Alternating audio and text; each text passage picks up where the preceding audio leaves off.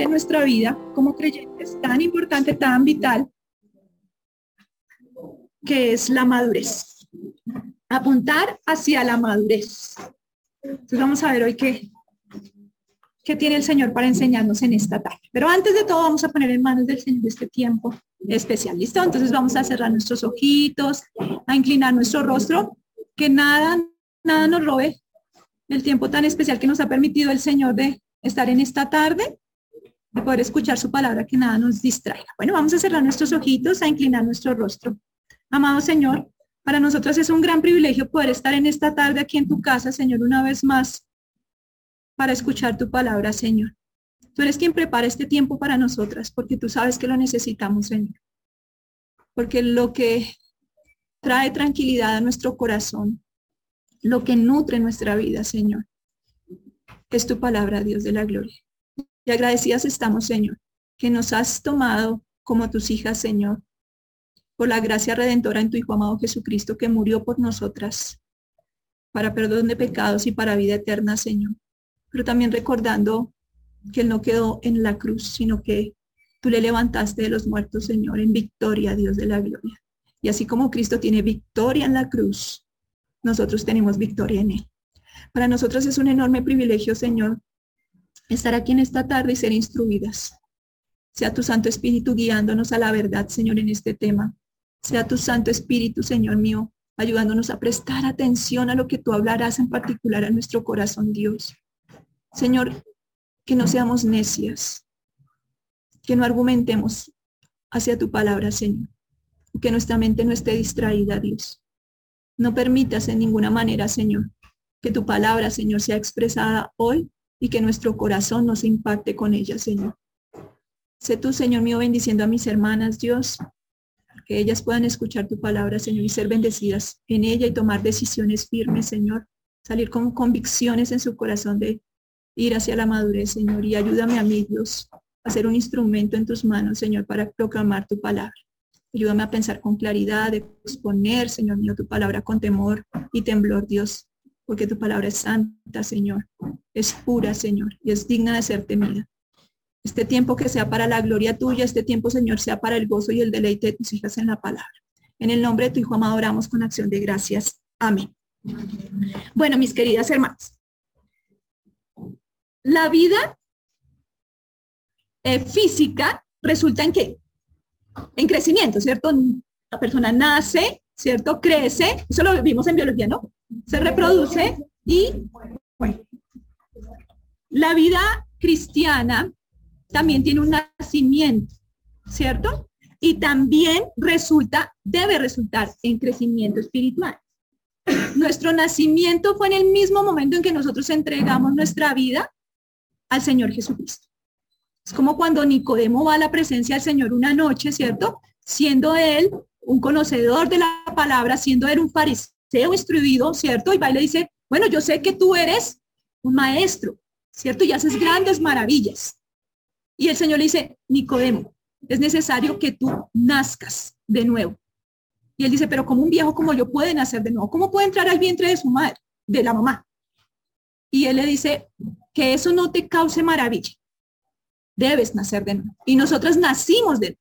O sea que somos mujeres que tenemos que dos nacimientos, uno físico y uno espiritual. Entonces espera que de nuestro nacimiento espiritual, ¿qué? Crezcamos. Eso debe ser algo natural en nuestra vida como creyentes. Debe ser natural. La vida espiritual resulta en crecimiento espiritual, o por lo menos eso debería ser en cada una de nosotras. Dios desea que todas nosotras alcancemos la madurez espiritual. Eso no es una opción para ninguna de nosotras. Es un mandato. Alguien que lea el versículo que tenemos aquí, por favor.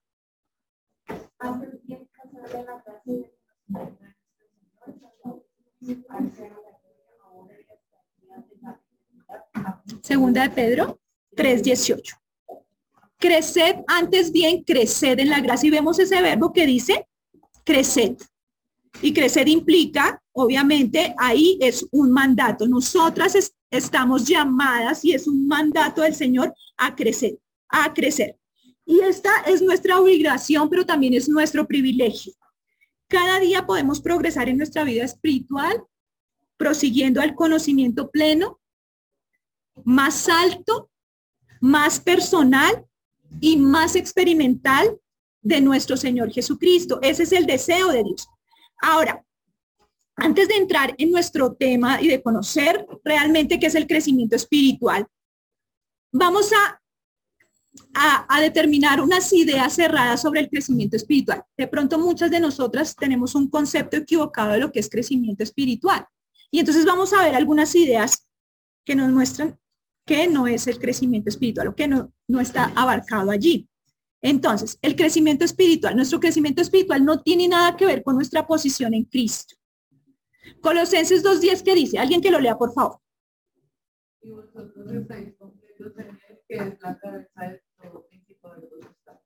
Muy bien, Colosenses 2.10 dice que nosotros en Cristo estamos ¿qué? Completas. Y Él es la cabeza. Segunda de Pedro 1.3. ¿Quién lo lee, por favor?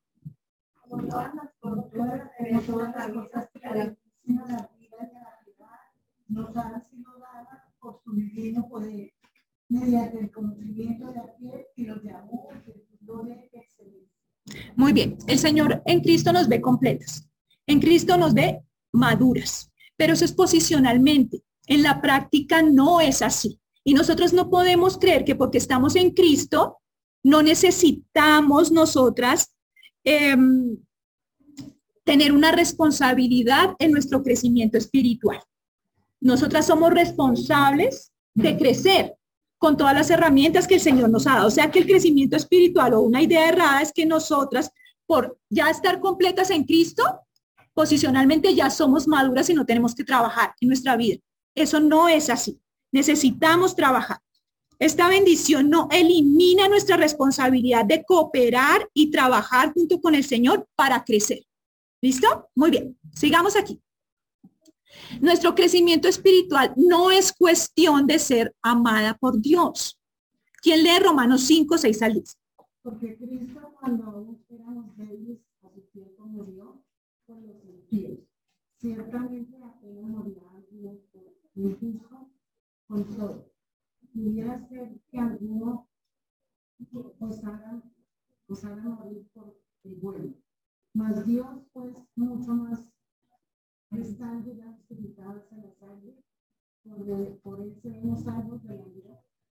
Sí. Siendo enemigos, fuimos reconciliados con Dios por la muerte de su Hijo. Mucho más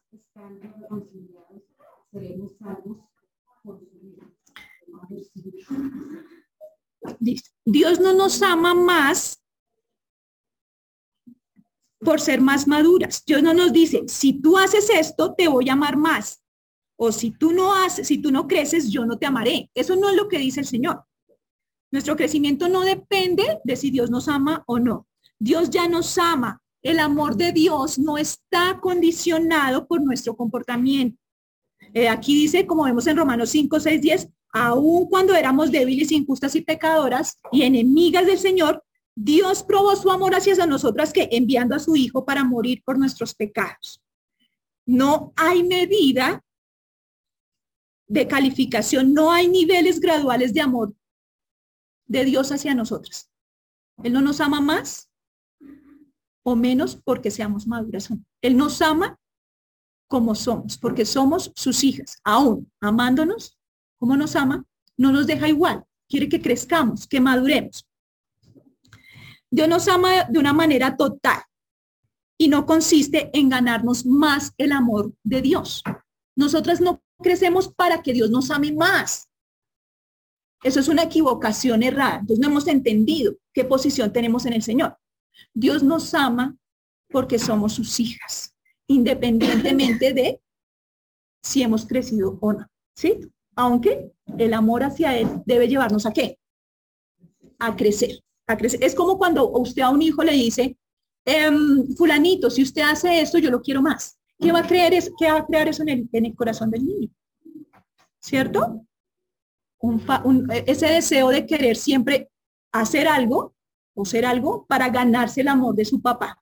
Pero Dios no es así. Dios nos ama. Dios nos ama de, la, de una manera total. ¿Y cómo nos lo mostró? A través de Jesucristo. ¿Cierto? Muy bien. Nuestro crecimiento espiritual nada tiene que ver con el tiempo. Nada tiene que ver con el tiempo. Entonces, si yo llevo más años de ser cristiana, entonces soy maduro. Y las que llevan menos años, entonces son inmaduras. ¿Qué dice Hebreos 5.12, por favor? Porque debiendo ser ya maestro, después de tanto tiempo, tenéis necesidad de que se os vuelva a enseñar cuáles son los primeros conceptos de la palabra de Dios. Y habéis llegado a ser tales que tenéis necesidad de leche y no de alimento solo. Hebreos 5.12. Bueno, aquí el escritor de Hebreos, ¿cierto? Está exhortando a, los hermanos allí diciendo, ya, ya ustedes llevan bastante tiempo, ¿cierto? De conocer al Señor. Y ustedes están teniendo necesidad de que volvamos a las cosas elementales, a que les volvamos a hablar de las bases de la fe. Ustedes han llegado a ser tan necios que están necesitando leche y no alimento sólido. Entonces, no se mide nuestro crecimiento espiritual por el calendario. Es posible que un creyente o una creyente lleve muchísimo tiempo en el Señor y aún ser un bebé espiritual. Hay gente que ha sido salva por y espero que no sea el caso aquí, por años, por años, por años. Y no ha crecido nada o ha crecido muy poco. Ciertamente el tiempo debe ser un factor importante para el crecimiento espiritual, pero hay personas que crecen en un periodo más corto que otras. Hay unas que llevan muchísimo tiempo y no han crecido y hay otras que llevan un periodo muy corto y, van volando. Pero el tiempo, eh, o sea, el tiempo en sí mismo no es relevante. Es el compromiso con los principios de crecimiento que hace la diferencia. Seguimos creciendo en el tiempo, pero es mi compromiso en crecer el que hace la diferencia, el que hace la diferencia. Entonces se nos debe quitar la mente, ah, como fulanita lleva tantos años, yo llevo tantos años, entonces soy madura en la fe. No es así. Es mi compromiso hacia el crecimiento, hacia el conocimiento de la palabra, hacia el conocimiento del Señor y hacia la obediencia Ahora, nuestro crecimiento espiritual no es cuestión de conocimiento únicamente. Entonces, entre más conoce palabra, es más madura. Debería ser así, pero no es así siempre. Primera de Corintios 8.1. ¿Quién lo lee, por favor? ¿Quién lo quiere leer? Primera de Corintios 8.1, ahí en la pantalla. En cuanto a los sacrificados, sabemos que todos tenemos conocimiento. El conocimiento envanece, el amor Muy bien. Aquí tenemos una iglesia la iglesia a los Corintios, ¿cierto? La iglesia más carnal del Nuevo Testamento. Y acá ellos se jactaban, de muchas cosas y dentro de esos de tener bastante conocimiento. Y Pablo les dice, ustedes, el conocimiento suyo en lugar, el conocimiento, ¿cierto? En lugar a veces de ayudarnos en nuestro crecimiento espiritual, lo estanca, porque nos estamos llenando de orgullo, en lugar de poner en práctica la palabra de Dios. A veces equiparamos la madurez espiritual con el conocer. Y esa no es la clave, porque el conocimiento no es únicamente el punto. Es lo que hacemos, es lo que hacemos con lo que conocemos, lo que es importante. ¿Sí? Lo que yo conozco, ¿debo qué? Obedecerlo, practicarlo. Porque yo puedo conocer mucho, pero si no obedezco, no estoy creciendo. No estoy creciendo en la obediencia.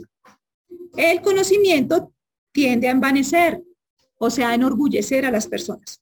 Para tener valor ese conocimiento debe transformar nuestra vida. Usted puede conocer mucha Biblia, pero si esa Biblia no ha transformado su vida, no es una mujer madura. No es una mujer madura. Lo que conocemos de la Biblia debemos obedecerlo. Debemos obedecerlo en la medida que vamos aprendiendo cada vez más del Señor. Sabemos que no lo vamos a hacer perfectamente, pero nuestra, nuestro enfoque debe ser lo que yo aprendo es para ponerlo en práctica, no para llenar simplemente mi mente de un conocimiento intelectual. Solo cuando los hechos de la palabra de Dios nos conforman a la imagen de Cristo, nuestro conocimiento se relaciona con nuestro crecimiento, solo en ese instante si nos estamos pareciendo cada vez más a Cristo, al obedecer su palabra, ese conocimiento realmente está siendo útil a nuestra vida. Ahora, nuestro crecimiento espiritual no tiene nada que ver con la actividad. Nada. Entonces, la que más sirve es la más madura. A veces decimos eso. O a veces creemos eso. ¿Qué dice Mateo 7, 21 23? Léanlo, por No todo el que me dice, Señor, Señor, entrará en el reino de los cielos, sino que hace la voluntad de mi Padre que está en los cielos. Muchos me dirán en aquel día, Señor, Señor, no profetizamos en tu nombre, y en tu nombre echamos fuera demonios, y en tu nombre hicimos milagros, entonces les declararé, nunca os conocí, apartados de mí, hacedores de matar. Muy bien, entonces aquí vemos al Señor Jesucristo confrontando a los fariseos. Entonces, a veces nosotros preguntamos, si usted está lo suficientemente ocupada, entonces es que debe ser espiritual. Y nada estuvo más salido de tono. ¿Por qué? Porque los fariseos eran de los más ocupados y el Señor los confrontó, ¿cierto? Algunas personas pensamos que los creyentes más maduros son aquellos que están todo el tiempo en la iglesia sirviendo y haciendo. Pero la ocupación en el trabajo de la iglesia no resulta en madurez cristiana. Usted puede estar muy ocupada en la iglesia y muy metida en las cosas de la iglesia, pero si su vida no está siendo transformada, su actividad no tiene ningún valor para el reino de los cielos. No tiene ningún valor. Y mi crecimiento espiritual no es sustituido por la actividad que yo realice en la iglesia o el ministerio que yo haga en la iglesia. Eso no lo sustituye en ninguna manera. Ahora puede llegar a ser un obstáculo a lo que realmente es vital e importante en la vida del creyente porque a veces nos engañamos y decimos, como yo sirvo en la iglesia, yo soy una persona madura. Y no es así. La madurez parte en la medida que yo me conformo a la imagen de Cristo, de Cristo, ser como Cristo, ser más como Cristo. Em, y entonces aquí, así como el Señor decía aquí, ellos estaban muy ocupados diciendo, pero Señor, en tu nombre profetizamos, en tu nombre echamos fuera demonios y en tu nombre hicimos muchos milagros. Y el Señor les dice, ustedes pudieron haber hecho todo eso, pero realmente realmente ustedes no los conozco. No los conozco en el sentido que no sé quiénes son ustedes. Es que ustedes no son mis hijos. Ustedes no son mis hijos. Entonces, la ocupación, así como la ocupación no produce salvación, ¿cierto? La ocupación tampoco produce madurez. No resulta en madurez, así como no resulta en la salvación. Bien, entonces tengamos eso en mente y en claro. Nuestro crecimiento espiritual nada tiene que ver con llenarnos de actividades. Eso no quiere decir que no sirvamos, ¿cierto? Eso no quiere decir eso. Nuestro crecimiento espiritual no tiene nada que ver con la prosperidad. Leamos este versículo, por favor. Primera de Timoteo 6, del 6 al 10, la vamos a leer en la nueva traducción viviente. Alguien que la lea, por favor.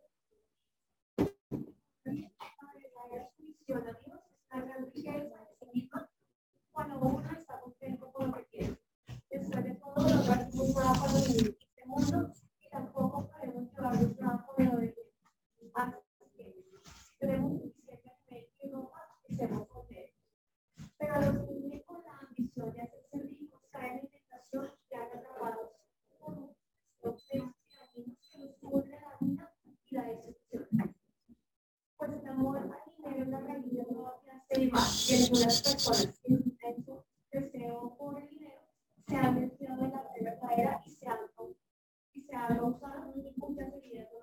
Alguien que lea, por favor, Santiago 5, 1, 2, 1 al 3. No lo tengo ahí, pero busquen en sus Biblias porque se vayan a dormir.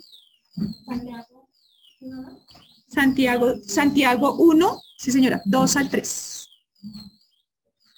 Santiago 5, perdón. Santiago 5, del 1 al 3, perdón. Me estoy durmiendo. Despiértenme, por favor. Gracias, Estelita.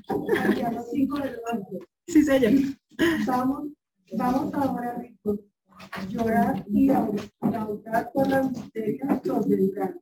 Nuestras riquezas están jodidas, nuestras ropas están juicio.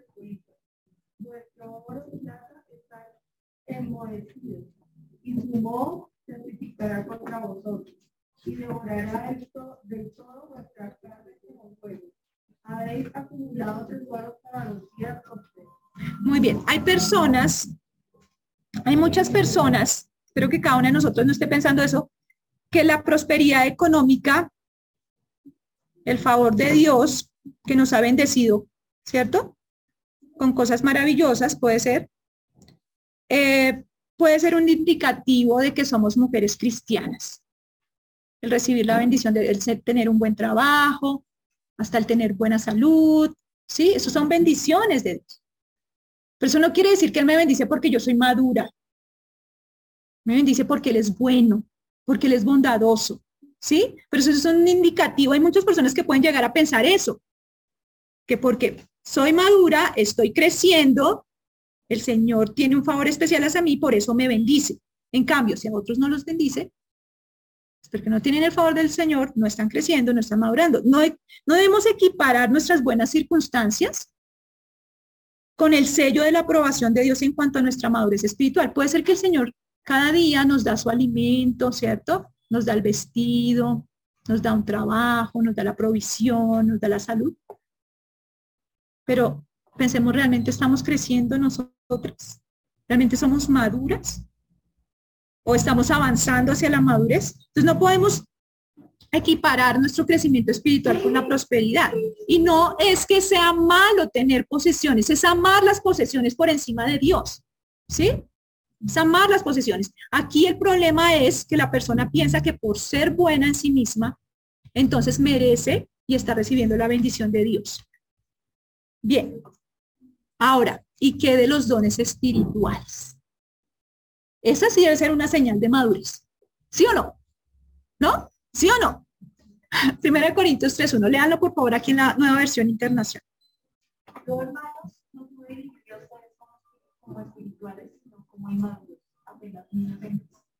Aquí está Pablo una vez más con los corintios, con los corintios, y les está llamando la atención. Yo no puedo hablarles a ustedes como personas espirituales, sino como inmaduros, como a niños en Dios. Y si seguimos leyendo, dice, es que luego es que no hay disensiones entre vosotros, divisiones, contiendas. ¿No son inmaduros? diciendo yo soy de Pablo, yo soy de Apolos y los más espirituales, yo soy de Cristo. Eso no es crecimiento, eso no es madurez. Entonces, eh, los, los, mm, los corintios, los corintios gozaban de una, una, un orgullo. No gozaban, tenían orgullo en su corazón, em, porque ellos creían que tenían los dones espirituales.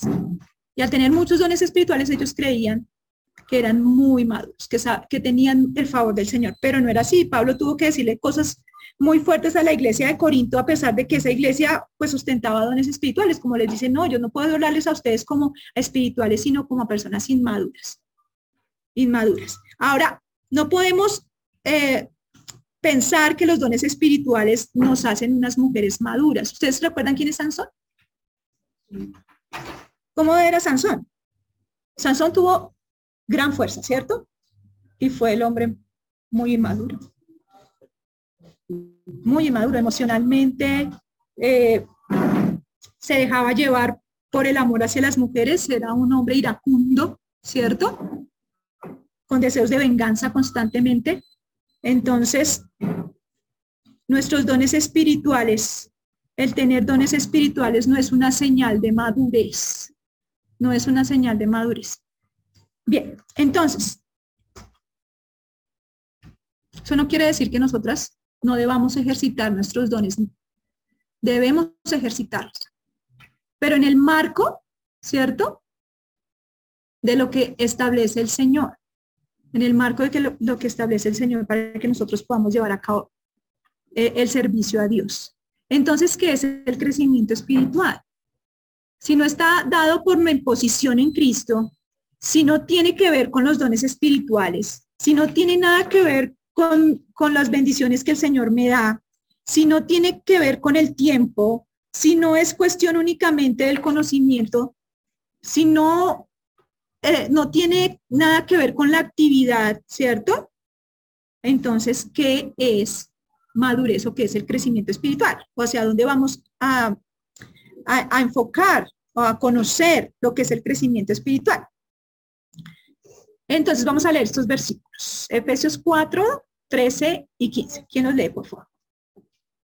Hasta que todos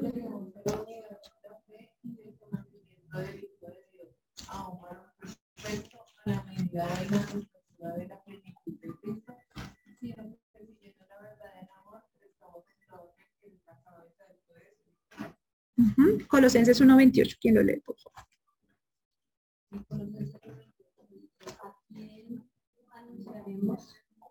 A quien, a quien anunciamos, amonestando a todo hombre eh, y enseñando a todo hombre en toda sabiduría a fin de presentar, presentar perfecto en, en Cristo Jesús a todo hombre. Muy bien.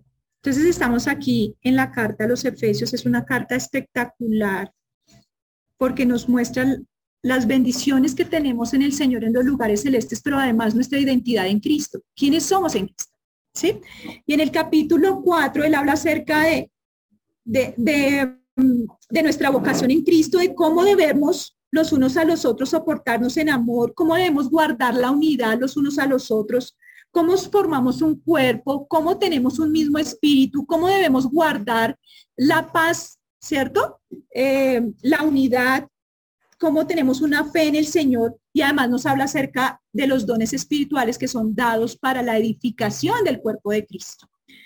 ¿Y, cuál es el propósito, cierto? De que nosotros como cuerpo de Cristo tengamos, estemos equipados con dones para servirnos unos a otros. ¿Cuál es el propósito? Y el propósito es que lleguemos a ser como quién?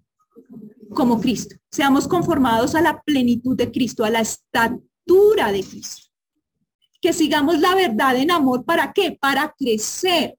¿A quién? A la imagen de Cristo. Entonces, según esto, ¿qué es crecimiento espiritual? ¿O qué es madurez? Señora. Mostrar a Cristo en nuestras vidas. Muy bien. Eh, eh, ¿Alguien más? ¿Alguien más? Seguir la verdad. Seguir la verdad. Seguir la verdad. Señora, aplicar la palabra. Señora, dando fruto. Bien, entonces, es hacer que mi práctica, ¿cierto? Encaje en mi posición. Es decir, que la manera como yo vivo encaje en la posición que yo ya tengo en Cristo, que soy perfecta, o sea, madura. ¿Sí? Es que esa práctica realmente esté mostrando lo que mi posición muestra en Cristo Jesús. Eso es crecimiento espiritual. Mi posición en Cristo es perfecta. Estoy completa en él. Lo que debo hacer es progresar en la práctica hacia eso que el Señor ya me ha dicho que soy en Cristo. Eso es lo que debe ser. Alcanzar el nivel de la posición en Cristo. ¿Qué es la madurez? La madurez es ser como Cristo. Como Cristo es presentarme delante de Él cada día creciendo un poco más a la semejanza, es parecerme un poco más a Cristo. ¿Te estás pareciendo un poco más a Cristo? ¿Estás siendo más como Cristo? En tu manera de pensar, en tu manera de hablar, en tu manera de comportarte. Estamos siendo como el Señor desea que nosotras seamos. No es otra cosa que hacer, miren, esto es importante. El crecimiento y la madurez no es otra cosa que hacer de la persona de Dios nuestro foco, nuestra prioridad, nuestro centro de la vida. El centro de la vida no somos nosotras. El centro de nuestra vida es Dios. El centro de nuestra vida no son nuestros esposos, el centro de nuestra vida no son nuestros hijos. El centro de nuestra vida es Dios, es Él. Y cuando nos enfocamos, y enfocamos nuestra vista en Él, ¿qué va a hacer? Que cada vez nos vamos pareciendo a él. Cuando ustedes viven con, no sé, las que llevan tiempos con los esposos se están pareciendo cada vez más a sus esposos, ¿no? Se están pareciendo. Las que tienen esposos se parecen cada vez más a él. A veces uno ve a ciertas hermanas, yo veo a una hermana que se ríe muy similar a su esposo. Yo veo a una hermana que se ríe muy similar a su esposo. Lo sé, y es porque por el tiempo que pasa. ¿Sí? Y caminan, como uno las ve caminando y van caminando igual. O sea, si él camina rápido, ella camina rápido. ¿Sí? A la par. ¿Por qué? Por el tiempo que están pasando, por el conocimiento, porque se enfocan en ellos. ¿Y qué pasa? Se están pareciendo a ellos. Así somos nosotros. Nos enfocamos en el Señor y a medida que nos enfocamos en Él, compartimos tiempo con Él, nos vamos pareciendo ¿qué? Más a Él. Más a Él. Más a Él. Y eso es lo que debemos ser nosotras. Vivir conforme al estándar de Dios, no conforme al estándar del mundo, sino conforme al estándar de Dios. Dios nos diseñó a nosotras como mujeres con un estándar perfecto. El problema es que el pecado lo desvirtuó. Pero nosotras en Cristo Jesús vamos caminando cada vez más para cumplir ese estándar de feminidad, para llegar a, ser mejor, eh, mujeres a la plenitud de Cristo. Es eso, no a la plenitud de, no a, la, conformarnos a, al mundo, al estándar del mundo. Eh, la definición de crecimiento no tiene tanto que ver con lo que hacemos, queridas hermanas, sino con lo que somos en Cristo Jesús. Es eso. A veces nos recordemos que uno de los errores es pensar que mi, de tanto, tanto, tanto actividad hacer, soy madura. Por ejemplo, podemos estar diciendo, yo soy mamá, yo soy esposa, hago tantas cosas en la casa, pero eso no implica que usted está siendo una mujer madura.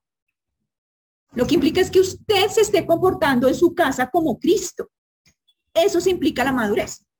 Que usted y yo nos estemos comportando como la mujer que Dios desea que nosotros nos comportemos en la casa. Y entonces eso sí nos da la pauta para decir estoy creciendo o no estoy creciendo. Bien. Em, listo. Entonces, ¿qué es el crecimiento espiritual? Es asemejarnos cada vez más a Cristo. Cada día, cuando yo me levanto, mi propósito es ser más como Cristo. No cada mes, no cada año, cada día me rindo al Señor. ¿Cuál es el propósito maestro para crecer en la gracia de Dios? Hay un propósito para crecer. Hay un propósito, queridas hermanas. Nosotros debemos ser conscientes de ese propósito. Porque si no somos conscientes, saben que no estamos creciendo. No estamos creciendo. Listo. Isaías 43, 7. ¿Quién lo lee, por favor?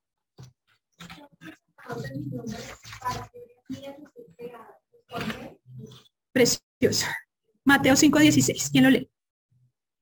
Hacia alumbra vuestra luz delante de los hombres para que vean vuestras buenas obras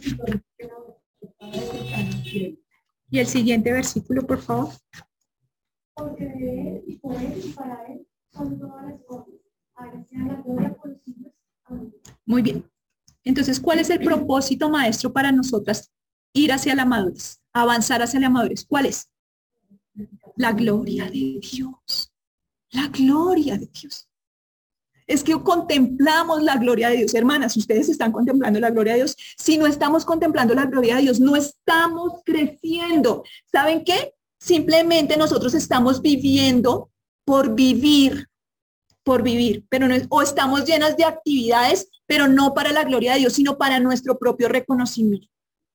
Es la gloria de Dios lo que nos debe infundir el ánimo, lo que nos debe infundir las fuerzas y el deseo de ir hasta la madurez, de avanzar a la plenitud de Cristo. Es hacer de su gloria nuestra meta personal como mujeres creyentes. Su gloria es el significado de nuestra existencia. Así lo dice Isaías. Nosotras fuimos creadas para qué? Para la gloria de Él, no para mi gloria, para la gloria de Él para magnificar su nombre. No es que yo le añada gloria, no es que yo le añada estatus, no es que yo le añada honor, estima, esplendor, un renombre.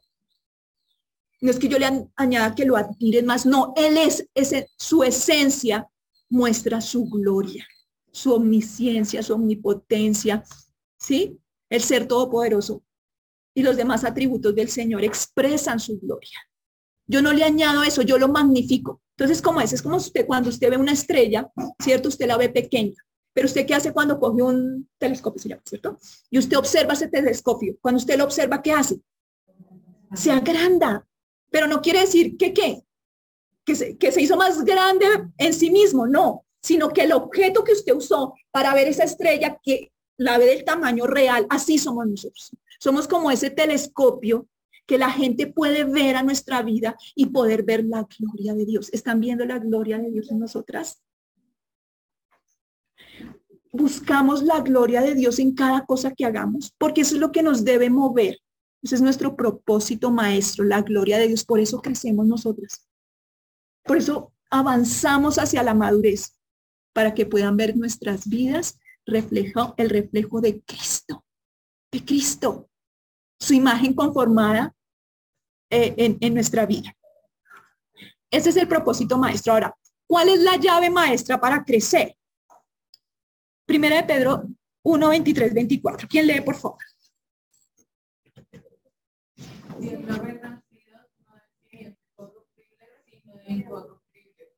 Palabra de Dios que vive y permanece para siempre.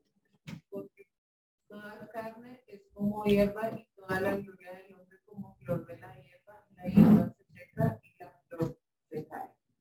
Muy bien. Entonces, la llave maestra, la que permite abrir la entrada hacia nuestro crecimiento espiritual es la palabra de Dios. La palabra, nacemos por la palabra de Dios. Crecemos por la palabra de Dios. Nuestra vida es sostenida por la palabra de Dios y el Espíritu Santo. La palabra de Dios nos alimenta. Primera de Pedro 2, 2, 2. No es primera, creo que es segunda. Esperen un momentito. No, si es primera de Pedro 2, 2. ¿Qué dice? Como niño recién nacido, la espiritual no para que por ella crezcáis para salvación. Por ella crecemos en la salvación. No nos quedamos como bebecitas. Necesitamos la leche, necesitamos el alimento para crecer, para crecer. La palabra de Dios nos hace perfectos, nos hace maduros. ¿Qué? ¿Recuerdan 2 Timoteo 3, 16, 17? Me imagino, de memoria, ¿no lo sabemos? Porque toda la escritura es inspirada por Dios, útil para enseñar, para redarguir, para corregir, para instruir en justicia, a fin de que el hombre sea de Dios sea perfecto y enteramente preparado para qué? Para todo buena obra. Esa es la palabra de Dios, esa es la llave maestra para crecer, la Biblia. ¿Cuál es nuestra fuente de poder para crecer? La, la, la, el, el deseo de la gloria de Dios nos impulsa. La palabra de Dios abre la puerta, pero necesitamos una fuente que nos ayude. Eh, Efesios 5, 18, ¿qué dice? La parte B. Muy bien. Y Gálatas 5, 16, 17 y 25, ahí está. Y como es, andar en el Espíritu y no estar carnales de la carne.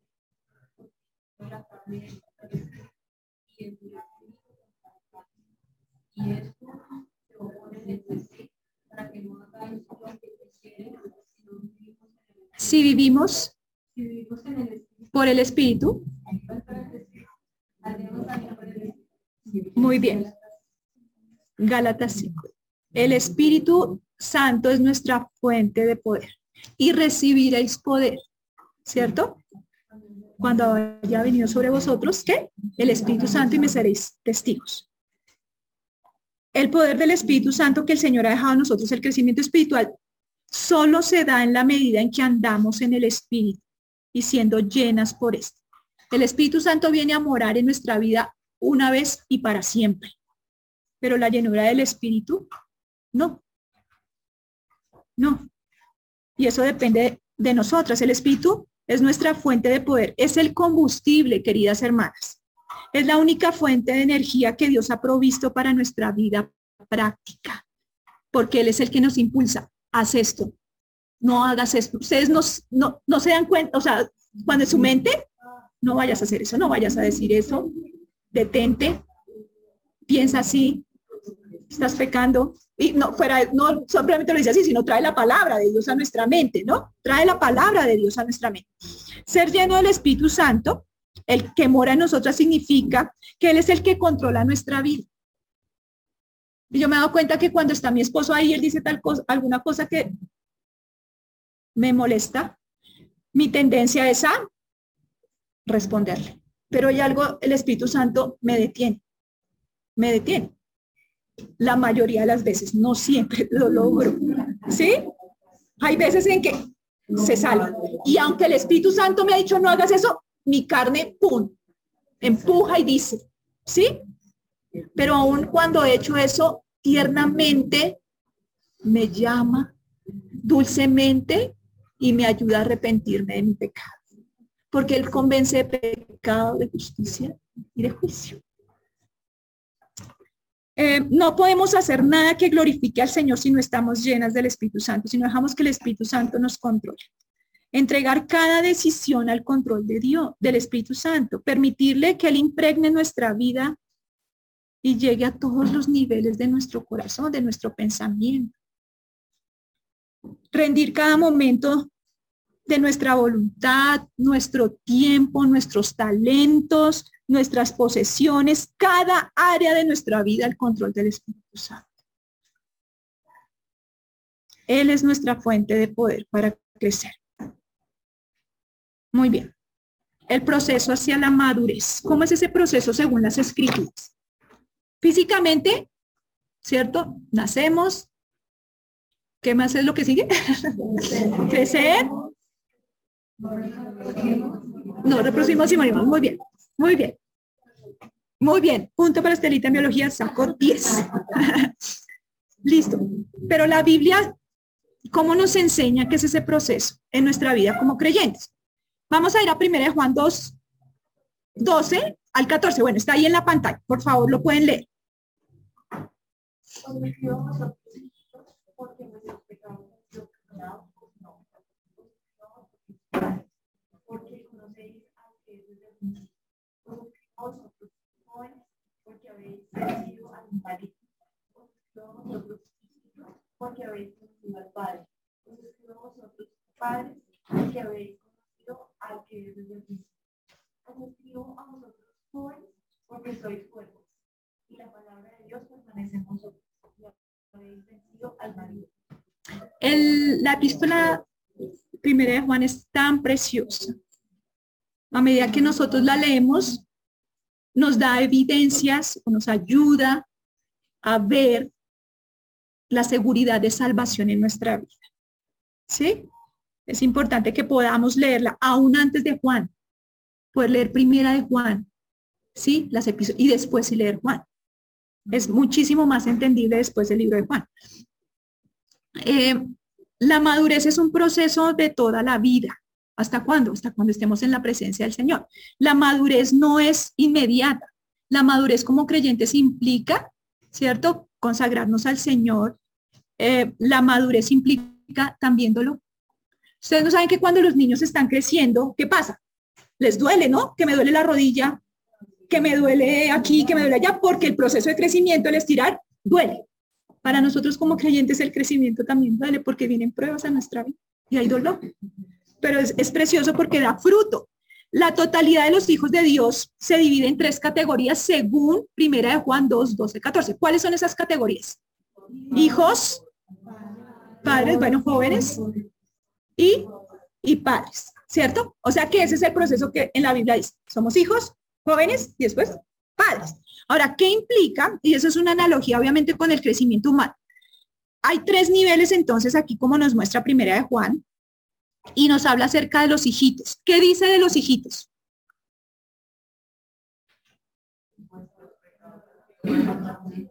Muy bien, la otra parte de los hijitos que dice ya, donde está en negro ahí, porque habéis conocido al Padre. Muy bien, porque vuestros pecados han sido perdonados y porque habéis conocido al Padre.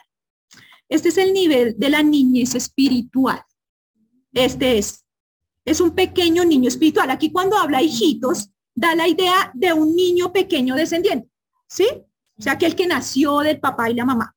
Pero también hay otra excepción y es cualquier persona que ha nacido de alguien, pero que no tiene, que no se relaciona con la edad. Esos somos nosotros. Nosotros hemos nacido de Dios, pero no está relacionado con la edad. ¿Por qué? porque muchas de nosotras nacimos cuando éramos muy jovencitas, digamos a los 5 años, otras nacieron a los 15, otras a los 22, otras a los 33, ¿sí? Entonces, eso es lo que está hablando aquí el Señor. está hablando de un pequeño niño espiritual, de un bebé espiritual. ¿Y cómo son los bebés espirituales? Inmaduros, dice, ¿sí? ¿Son qué? Berrinchosos, sí. Inquietos. Sí, sí, sí. Toca hacerles todo. Sí, sí, sí, sí, sí. Llorones. sí. Miren, los bebés son hermosos, son llenos de emociones, ¿no? Son tiernos, son graciositos, ¿no? Cuando están aprendiendo a hablar, cuando son graciosos. Se ven adorables, nos encanta su dulzura. Eh, pero esas criaturitas son egoístas por naturaleza, ¿sí?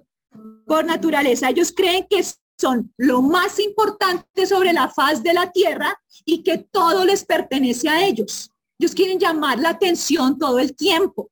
Quiere que todo, el papá y la mamá estén sobre ellos todo el tiempo. Son ociosos porque se la pasan acostados todo el día, todo el día. Son improductivos, no producen nada. Y gastan pañales, leche, terrible.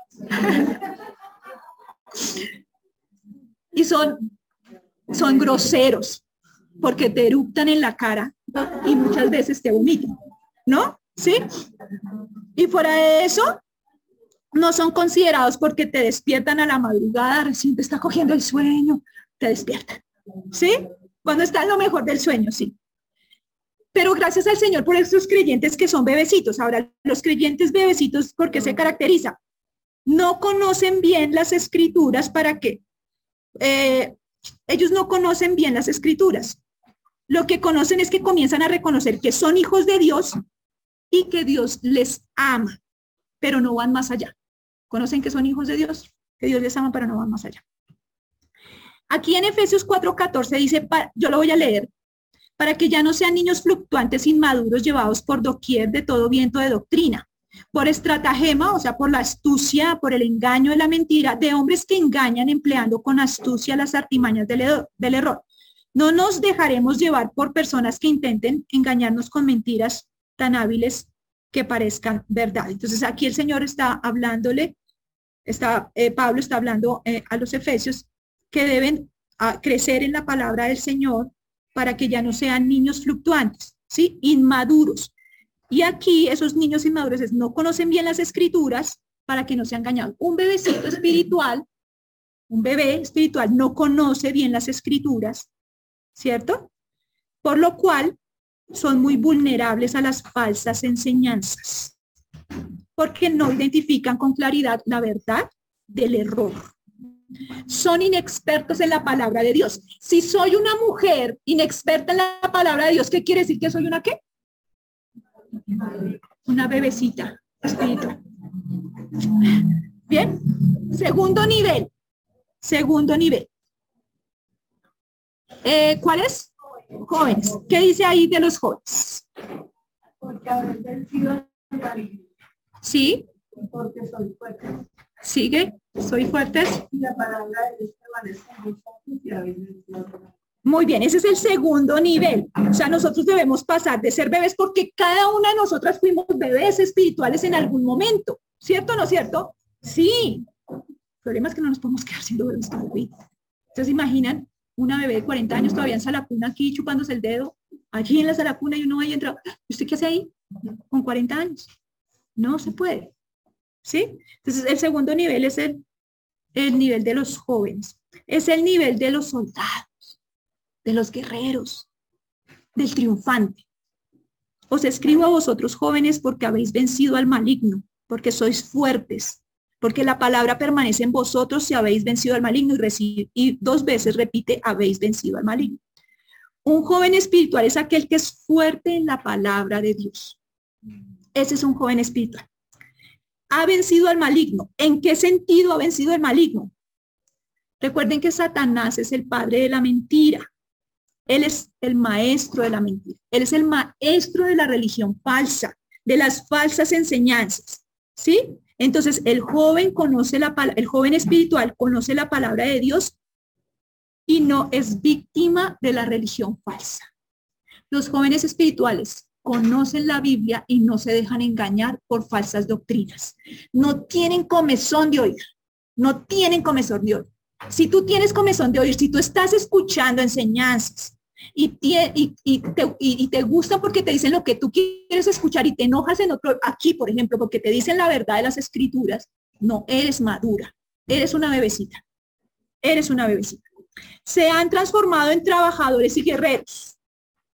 Han dejado de ser, de ser servidos para servir.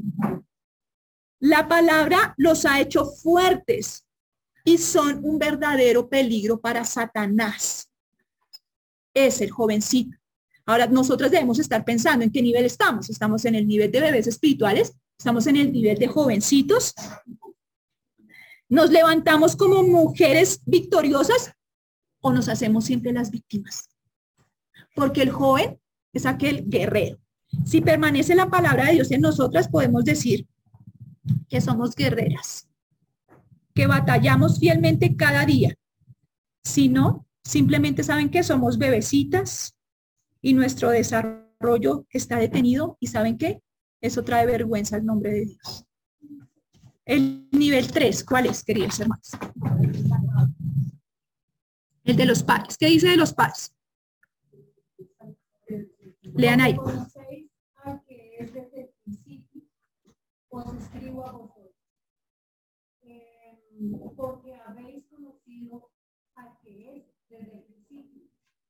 Bien. Este nivel, el nivel del padre, es el nivel más elevado del crecimiento espiritual habla de paternidad y habla de sabiduría. Una cosa es saber que pertenecemos a la familia de Dios, como los niñitos. Otra cosa es conocer la palabra del Señor, como los jovencitos. Pero otra cosa es conocer a Dios de manera íntima y profunda. Una cosa es conocer la Biblia y otra cosa es conocer al Dios que está detrás de la Biblia es conocer el palpitar del corazón de Dios en las escrituras. La idea de un padre es que tiene obviamente sabiduría, ¿cierto?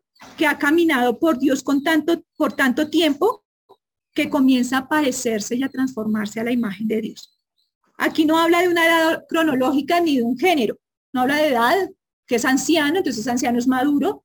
No, o, habla solo del hombre, del masculino, o no, habla de masculino, femenino y de cualquier edad cronológica. Podemos ser padres o madres espirituales a pesar de nuestra juventud. Un padre tiene hijos, ¿cierto? Se reproduce. Si estamos en el nivel, si la persona que está en el nivel de padre se está reproduciendo, debe estarse reproduciendo. Es decir, debe tener hijos espirituales. Si estamos en ese nivel, pensemos, si estamos tratando de tener hijos espirituales.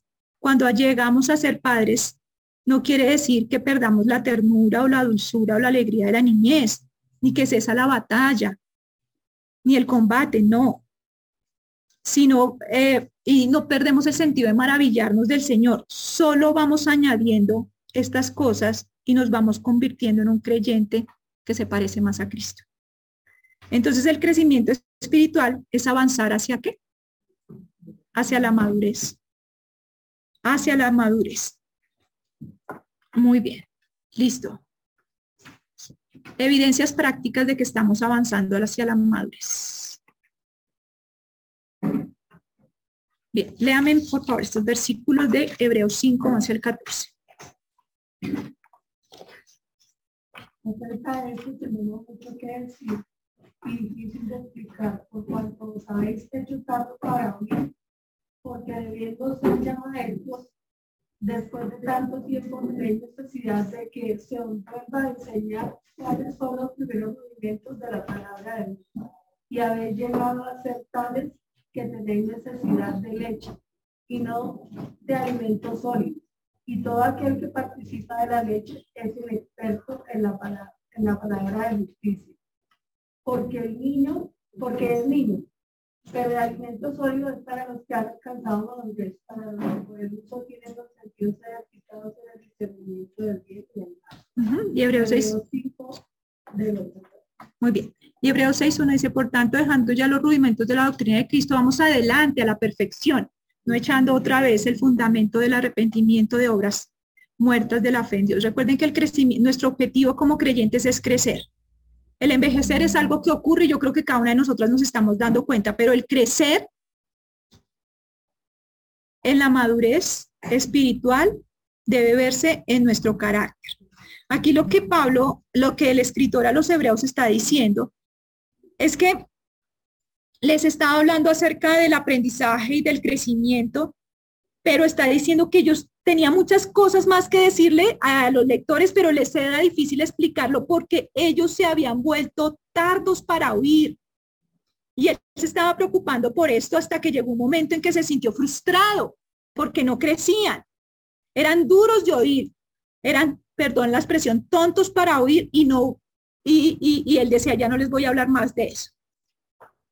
Em, él decía, nos gustaría decirles mucho más acerca de este tema, pero es que acerca de Jesucristo, estaba hablando acerca del sumo sacerdote, del sacerdocio de Jesucristo. Él decía, yo quisiera hablarles mucho más de eso, pero es que ustedes no entienden.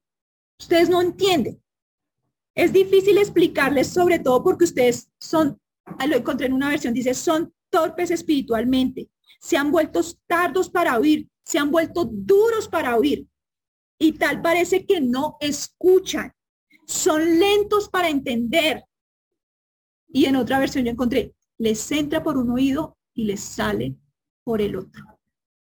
Hace tanto que son creyentes que deberían estar ya enseñando a otros. Pero en cambio necesitan que alguien les vuelva a enseñar otra vez las cosas básicas, como niños pequeños que necesitan leche y no pueden comer carne o alimento sólido. Pues es que el alimento, la leche es para los inexpertos, para los inmaduros, para los que no están acostumbrados a la palabra de Dios. El alimento sólido es para los maduros, los que han alcanzado madurez, para los que por la fuerza de la práctica están capacitados para distinguir entre lo bueno y lo malo. Se han ejercitado para tomar decisiones. Esta es una marca de la madurez. Esta es una marca, distinguir entre el bien y mal. Entonces, en este contexto, el autor de, Hebreos continúa ahorita aquí diciendo en Hebreos 6 que lo leímos, que debemos dejar de repasar una y otra vez las elementales enseñanzas, sino que debemos seguir a profundizar en la palabra del Señor. No puede ser que tengamos que estarles diciendo otra vez lo importante acerca del arrepentimiento de las malas acciones. No tenemos que por qué estarles diciendo otra vez que confíen en el Señor, no tenemos que estarles diciendo otra vez que se arrepientan eh, y, y, crean del Señor. Ustedes tampoco necesitan enseñarles más acerca del bautismo, de la imposición de manos, de la resurrección de los muertos. Eso ya les había hablado a ellos, pero ellos no habían entendido. Está diciendo, ya no más, ya no más.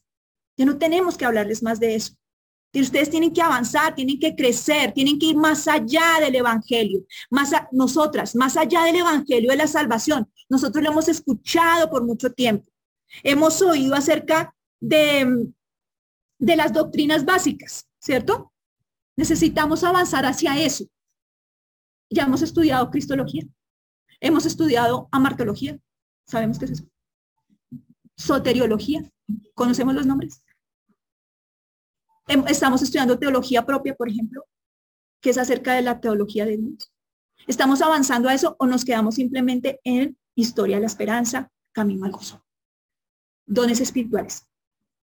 Y eso es lo que Pablo les está diciendo. No, ustedes ya llevan mucho tiempo, crezcan, profundicen en la palabra del Señor. Es muy triste ver personas por años que han sido creyentes, pero no han crecido. Siguen siendo bebencitas, quisquillosas, lloronas, quejumbrosas, que han envejecido pero no han madurado. Entonces necesitamos alimentarnos regularmente por la palabra em, para crecer, para crecer. Ese es el punto para nosotras. Ya para terminar, porque creo que me extendí. Finalmente, sé todos de un mismo sentir, compasivos, amándoos fraternalmente, misericordiosos, amigables, no devolviendo mal por mal ni maldición por maldición, sino por el contrario, bendiciendo, sabiendo que fuisteis llamados para que heredaseis bendición. Porque el que quiere amar la vida y ver días buenos, refrene su lengua del mal y sus labios de hablar engaño. Apártese del mal y haga el bien, busque la paz y sígala porque los ojos del Señor están sobre los justos y sus oídos atentos a sus oraciones, pero el rostro del Señor está contra aquellos que hacen el mal. Está en primera de Pedro 3, 8 al 12 y, y vamos allí aquí a ver las evidencias prácticas de la madurez. Vamos a ver algunas, son ocho evidencias prácticas acerca de si estamos realmente creciendo. Ahora, el contexto de, de Pedro, ¿cuál es? Pedro escribe a creyentes general, eh, por, eh, en su mayoría gentiles, están exiliados, están esparcidos por toda la región de Asia Menor, lo que ahora es Turquía, y él escribe desde Roma, durante el reinado de Nerón, un malvado emperador. Pedro observó que los creyentes que estaban pasando por dificultades, por persecuciones por el nombre de Cristo, se estaban desanimando, se sentían abandonados por Dios. Les escribe para animarlos, les escribe para darles esperanza, les escribe para darles un propósito en medio del sufrimiento. Y es una exhortación para permanecer firmes a pesar de las circunstancias difíciles que estaban pasando. Y entonces, él trata de aconsejar a los creyentes que viven en una sociedad pagana. Nosotros vivimos en una sociedad pagana, donde los gobernantes son paganos, pero él decía, ustedes deben comportarse como extranjeros y peregrinos y deben abstenerse de los de los deseos que batallan contra su carne. Mantengan una buena manera de vivir entre los gentiles, sométanse las autoridades, sirvan a sus amos a pesar de que sean difíciles, miren el ejemplo de Cristo, las esposas sujétense a sus esposos, los esposos amen a sus esposas. Y ahí es cuando dice conclusión. Y finalmente, todos hagamos esto. La otra versión dice, por último, no deben ser deben ser de un mismo sentir, tengan compasión unos con otros, ámense como hermanos y hermanas, sean de un buen corazón y mantengan una actitud humilde. No paguen mal por mal, no respondan con insultos cuando la gente los insulte. Por el contrario, contesten con una bendición. A esto los llamó Dios y Él les concederá su, su bendición. Pues la escritura dice, si quieres disfrutar de la vida y ver muchos días felices, refrena tu lengua de hablar el mal y tus labios de decir mentiras. Apártate del mal y haz el bien. Busca la paz y esfuérzate por mantenerla. Los ojos del Señor están sobre los que hacen lo bueno y sus oídos están atentos a sus oraciones. Pero Él aparta su rostro de, lo que de los que hacen lo malo. Unidad. Ser todos de un mismo sentir. Nosotras estamos buscando la unidad. Esa es una de las ocho marcas que vemos aquí en, en, en Primera de Pedro capítulo 3 la unidad, ser de un mismo sentir. Se refiere a la unidad de corazón, se refiere a tener una similitud de propósito y un acuerdo entre los puntos doctrinales fundamentales. Nosotras estamos unidas. Nosotras, por ejemplo, tenemos el mismo propósito en la visión 2030 o no, o solo unas pocas. ¿Eres una persona que promueve la, armonía en tu congregación? ¿Buscas la unidad o buscas contender, hacer divisiones? Eso habla de si estamos creciendo o no. Tiene el sentido de ser de una misma mentalidad, pero no quiere decir que seamos uniformes. No quiere decir que a veces tengamos diferencias en ciertas cosas, de cómo las vemos. No. Aquí tiene que ver en cuanto a la unidad doctrinal, lo que dice la palabra del Señor, todas vamos hacia el mismo, hacia lo mismo. Si dice que la mujer debe someterse a su esposo, hay unidad en eso. No está diciéndole la una a la otra, no, oiga, no se someta porque tiene que aguantársele. No, eso no habla de unidad. No habla de unidad. Y entonces una de las primeras marcas de que estamos creciendo es que buscamos la armonía, buscamos la unidad. Tenemos un mismo propósito en Cristo. Vamos hacia que el reino de Dios sea establecido y nuestra vida debe reflejar eso. El otro, interés mutuo. Sed todos compasivos. Nos interesamos los unos por los otros. Literalmente dice, tengan sentimientos comprensivos. Comprendemos el sufrimiento de los otros. Habla de simpatía, sentimientos de afecto que provoca eh, en, en nosotros una persona. Su presencia es el deseo de que esa persona esté bien. Nos interesamos por otras personas. Habla de llorar con el que llora y de reír con el que ríe nota la ausencia de la competencia, la envidia, los celos y las comparaciones. Es el sentir gozoso de los que están gozosos y de sentir dolor con el que experimenta dolor. Cuando envían los motivos de oración al grupo, ¿estamos atentas a esos motivos de oración o solo cuando envío el mío? Solo cuando pongo el mío ahí sí. Porque habla de un interés mutuo. Estamos hablando de crecimiento. Estamos creciendo, tendemos a la unidad, tendemos a interesarnos por otros. Cuando sufren, sufrimos con ellos. Cuando reciben honor, sentimos gozo porque están siendo honrados también o nos da envidia. Nos habla de, de tener un mismo sentir los unos por los otros. ¿Cómo van nuestros sentimientos por otras personas, queridas hermanas? ¿Nos dedicamos, prestamos atención a los sentimientos de otra persona? Cuando alguien tiene dolor, ¿usted se duele con él? Cuando disfrutan de una buena vida, ¿usted disfruta de esa buena vida? Cuando Dios lo, lo bendice, ¿usted aplaude los logros de esa persona o tiene envidia? Cuando sufren pérdida, ¿usted siente la pérdida de ellos? Eso habla de un interés mutuo. Amistad y afecto, amados fraternalmente. La amistad y afecto, ah, bueno, fraternal, aquí viene la, de la palabra griega que es fileos, que tiene en mente un cariño de amigo, afectuoso. Y la amistad es como un árbol que da sombra, que proporciona refrigerio, que nos cubre en medio de las inclemencias del tiempo, de las circunstancias adversas, de las demandas, de las irritaciones propias de vivir en un mundo caído, podemos hallar fortaleza y consuelo en ellos. Estamos siendo amistosas, estamos siendo afectivas con otros, estamos siendo como ese árbol que cobija a otros. ¿Tienes como meta cultivar amistades piadosas? ¿Estás cultivando amistades sanas y duraderas? ¿Tienes unas cuantas amigas que se, se mantienen cercanas a ti o todas se han ido de tu lado? la compasión y la misericordia, ser todos misericordiosos. Pasar por el corazón. Habla de un corazón amable. Tiene que ver con los órganos internos del cuerpo, con los intestinos específicamente. Los griegos creían que este era, el, intestino era el asiento de los sentimientos. Y obviamente Pedro utiliza esta palabra, o sea que cuando nosotros podemos decir yo te amo con mis intestinos, en lugar de decir yo te amo con todo mi corazón, yo te amo con todos mis intestinos.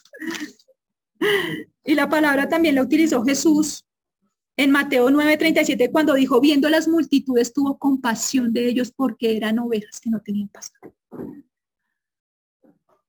¿Y cómo vamos con la compasión y la misericordia? ¿Saben que acá hay un grupo Ministerio de Misericordia? ¿Queremos participar de él? ¿Estamos pensando en los otros o solamente pasan las otras personas por nuestro corazón? Queremos extender nuestra mano y ser compasivos con ellas. La humildad. La humildad. Sé todos humildes. Este es en otra versión. En la nueva traducción viviente decía humildad.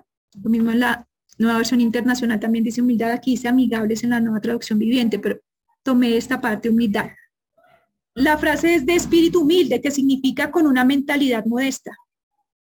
No hace ostentación de sus cualidades, de sus éxitos, mantiene, como lo que nosotros decimos, se mantiene en bajo perfil. La humildad es algo interno, no es una apariencia externa. No es una experiencia externa, es algo interno, es del corazón. Una persona humilde es la que piensa menos en ella, no que piensa menos de ella, sino que piensa menos en sí mismo y piensa más en los demás. Eh, somos bendecidas porque Dios nos ha dotado con habilidades en ciertos campos, somos usadas por Dios, pero a veces, muchas veces nos sentimos importantes por eso. Pero Pedro dice que una de las marcas de una persona madura es la humildad de espíritu. La humildad de espíritu. Ahora, los versículos que vimos anteriormente, del 8, el 8 básicamente es el que hemos visto, nos está hablando de cómo debemos pensar. Y ahora vamos a ver los siguientes versículos que nos está hablando de qué debemos hacer y qué debemos decir. ¿Cómo vamos? Favorecemos la humildad, somos mujeres amistosas, nos interesamos por otros, cómo va con la misericordia, cómo va con la humildad, porque esa es la muestra de que estamos creciendo o no. Y el perdón. Dice, no devolviendo mal por mal ni maldición por maldición, sino por el contrario, bendiciendo, sabiendo que fuiste llamadas para que haces bendición. El versículo toca las partes básicas e importantes del perdón. En primer lugar, cuando hay un verdadero perdón, hay un rechazo de tomar venganza. ¿Eres una persona que no busca la venganza? Le entregamos todo al Señor y tratamos esto delante de Dios. No buscamos la venganza, no tratamos de arreglar la situación vengándonos, sino por el contrario, tratamos de buscar la restauración. La otra parte aquí que dice es refrena de decir algo tan malo como lo, como lo que le fue dicho. O sea, aquí no dice no devuelve qué? Maldición por maldición. Somos aquellas personas que devolvemos insulto por insulto y habla de regresar bien por mal. Hacemos algo bueno en cambio de alguien que nos ha hecho algo malo. Esas son las marcas de una mujer madura. Fuiste llamadas con el propósito de heredar bendición. Eso es lo que nos dice también el versículo ahora. Una lengua controlada. Wow, ¿se acuerdan que nosotros estudiamos acerca de la lengua? y vimos que una de las marcas, o sea, el control de la lengua habla de una marca de madurez. Si nosotras no somos, somos muy dadas a hablar todo el tiempo, tengamos cuidado porque el que mucho habla, mucho peca. Pedro aquí está diciendo, el que quiere amar la vida y ver días buenos, refrene su lengua del mal y sus labios de hablar, engaño. Pedro aquí está citando el Salmo 34, 12, 16. Y nosotros eh, nos hemos aprendido un versículo de eso en las damas, ¿no? ¿No? En el versículo 34, 13, creo. ¿Cierto? ¿Qué dice cómo? y tus labios de hablar engaño. Muy bien. Pero entonces acá el apóstol dice que debemos que refrenar nuestra lengua. ¿Recuerdan que Santiago decía que debíamos ponerle freno? O sea, impedir que salga a galopar como los caballos. Eso es lo que está diciendo. Nosotros debemos refrenar nuestra lengua. Las personas que han aprendido a abstenerse de los chismes, de difundir información confidencial o de dejar de realizar comentarios sin verificar si son verdaderos, sino que son muestra de madurez. De madurez. Y además nos dice que el que desea ver la vida, desear ver una buena vida, refrena su lengua, refrena su lengua, porque eso nos trae muchos inconvenientes y muchos conflictos. ¿Te abstienes de difundir chismes? ¿Con facilidad sueltas tu lengua? ¿Das información a los demás que no les interesa? ¿Sueles compartir información sin saber si es verdadera? ¿Eres consciente de que debes hablar de manera bondadosa? ¿O sueles hablar de manera crítica y lastimando a los demás? Que el Señor nos ponga un bozal en la boca, queridas hermanas, cuando alguien nos diga lo siguiente, mira, oye, te voy a contar algo, pero no le vayas a decir a nadie. No, no participemos de eso porque eso muestra que no estamos creciendo. Una lengua controlada. Muy bien. Y el último, la pureza y el gozo. ¿Cómo vamos en, nuestra lista? De la unidad, la fraternidad, la amistad, el interés mutuo, la compasión, ¿Están chequeando? ¿Vamos bien o más o menos? Apártese de mal y haga el bien, busque la paz y sígala, porque los ojos del Señor están sobre los justos y sus oídos atentos a sus oraciones. Esa es nuestra meta final, tener un corazón que le pertenezca solamente a Dios. Es, es buscar la paz, es ser pacificadoras, es ser pacificadoras. Em, es importante que nosotros tengamos en cuenta cómo está siendo nuestro comportamiento. Somos mujeres que constantemente son conflictivas, que nos están apartando de la maldad, que no están mirando en la palabra de Dios si lo que estamos haciendo es correcto o no, porque el justo vive a conformidad de la ley de Dios y es íntegro y es recto. Y la paz aporta bienestar y armonía y habla de un espíritu sosegado y tranquilo. ¿Es eso lo que hay en nuestra vida? Estas son las marcas que nosotros debemos mirar a partir de Primera de Pedro 8. ¿Recuerdan cuáles son? Nómbremelas, por favor. Unidad. Sí.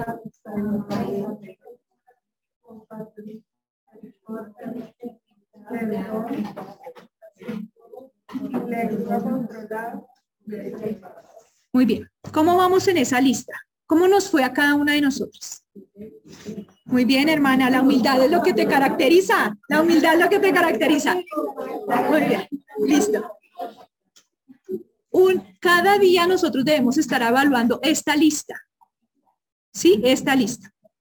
Repasemos el versículo de Efesios 4:15, sino que siguiendo la verdad en amor, que es la cabeza, y esto es Cristo. Efesios 4:15. Espero que cada una de nosotras esté movida, animada a avanzar hacia la madurez. Y nos evaluemos diariamente con esta lista que, que tuvimos hoy. Bueno, vamos a terminar en oración. Amado Dios, te damos muchísimas gracias, Señor, porque eres bueno y para siempre es tu misericordia. Gracias, Señor mío, porque has hablado nuestra vida, Dios. Nos has mostrado, Señor, el deseo precioso que tú tienes de que nosotras avancemos hacia la madurez para hacernos cada vez más como Cristo, para que podamos impactar la vida de otros, para que otros puedan ver nuestras vidas transformadas, Señor, y al adornar, Dios de la gloria, el Evangelio con nuestro carácter, Señor, muchos quieran amarte a ti, muchos quieran acercarse a ti. Perdónanos, Dios, porque muchas veces hemos sido necias y tercas. Tal vez muchas aún estamos siendo bebecitas espirituales, Dios, alimentándonos simplemente con leche, no avanzando, Señor mío, hacia la juventud de ser batalladoras, de conocer la palabra, Señor. Y aún aquellas jovencitas necesitamos crecer, Señor mío, para hacia, las, hacia la paternidad, Dios, hacia llegar a tener personas, Señor mío, en las cuales nosotros les estemos instruyendo, enseñando la palabra, Dios.